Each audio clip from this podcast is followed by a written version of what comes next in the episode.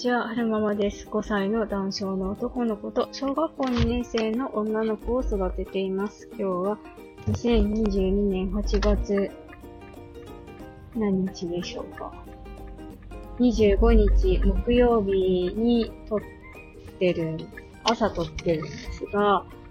あの、自己紹介編の流産した話の続きを撮りたいなって思ってるんですが、なかなかうまくた喋れなくって、何回か撮り直ししてるんですよね。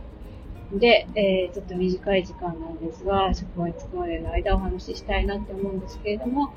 えー、流産、2回流産を経験して、お姉ちゃんがお腹の中に来てくれて、で、えー、っと、お姉ちゃんが無事に生まれてきましたと。えー、お姉ちゃんの出産自体はとっても安産。ウィザーにしては安産で、私的にはね、結構苦しんだつもりだったんですけど、あのー、助産師さんとかの話によると、ウィザーにしては安産だね。すごい早い時間で生まれてきたねっていうふうに言ってましたね。夜の、うん、7時ぐらいからなんかお腹がなんか痛いような気がするなーから始まっ、本陣痛が始まったのが、多分夜の9時とか10時ぐらいですかね。ちょうど金曜ロードショーやってたので、そんな時間の時に、えー、陣痛が始まって、で、お姉ちゃんが生まれてきたのが夜中の3時だったので、割とスルッと生まれてきたっていうお話でしたね。そうそう。で、うんと、自宅から近い病院だったので、夫も立ち会うことができて、うーんと、そうですね。個室をお願いして、個室で、母子同室で過ごしましたね。なんか、でも今思うと、なんか、アイデアに失礼しておけば、アイデアだったら、なんかその他のママさんとの交流もあっただろうから、そうすればよかったのかなーなんて、ちょっと思ったりしましたね。そう、なんか、はるくんの付き添い、ん？はるくんの付き添い入院3ヶ月してた時なんかも、あえて個室じゃなくてアイデアお願いしてたりしました。その方が、あの、人の、ぬくもりを感じることができるから、隣のベッドで別の子が泣いてるとか、お母さん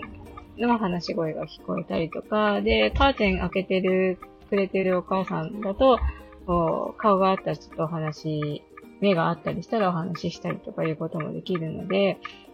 うーん、入院生活って結構孤独になりやすいから、私は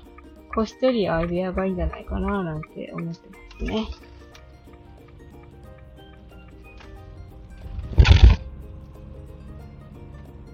で、お姉ちゃんの赤ちゃんの時の話をたくさんしたいなぁと思うんですけど、こういう話してると多分終わらなくなってしまうし、もうすぐ職場に着くので、まあお姉ちゃんの話は、お姉ちゃんの赤ちゃんの時は、の話はおいおい話として、サクサク行きたいなって思うんですけれども、うんと、はるくんがお腹の中に来てくれたのはお姉ちゃんが生まれてから2年後ぐらい、お姉ちゃんが2015年生まれで、はるくんが2017 7年もなので。で、はるくんの妊娠はそんなに、あの、苦労はしませんでしたね。お姉ちゃんの時みたいに、人の体温測ったりとか、そういう、やってたのかないやでも、うん、お姉ちゃんの時みたいに苦労はした記憶があんまりないですね。そう。で、同じように遺跡に行って、同じように流産してしまわないという漢方となんかに起きる理由を初期の頃は練りながら過ごしてた記憶があります。妊娠、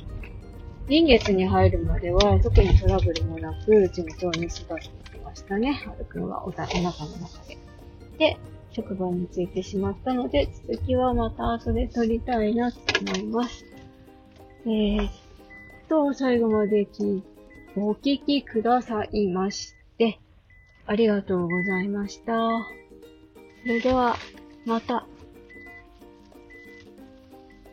今日の秋田市はすごく涼しいんです。カーディガン着てるぐらい涼しい。それでは、また。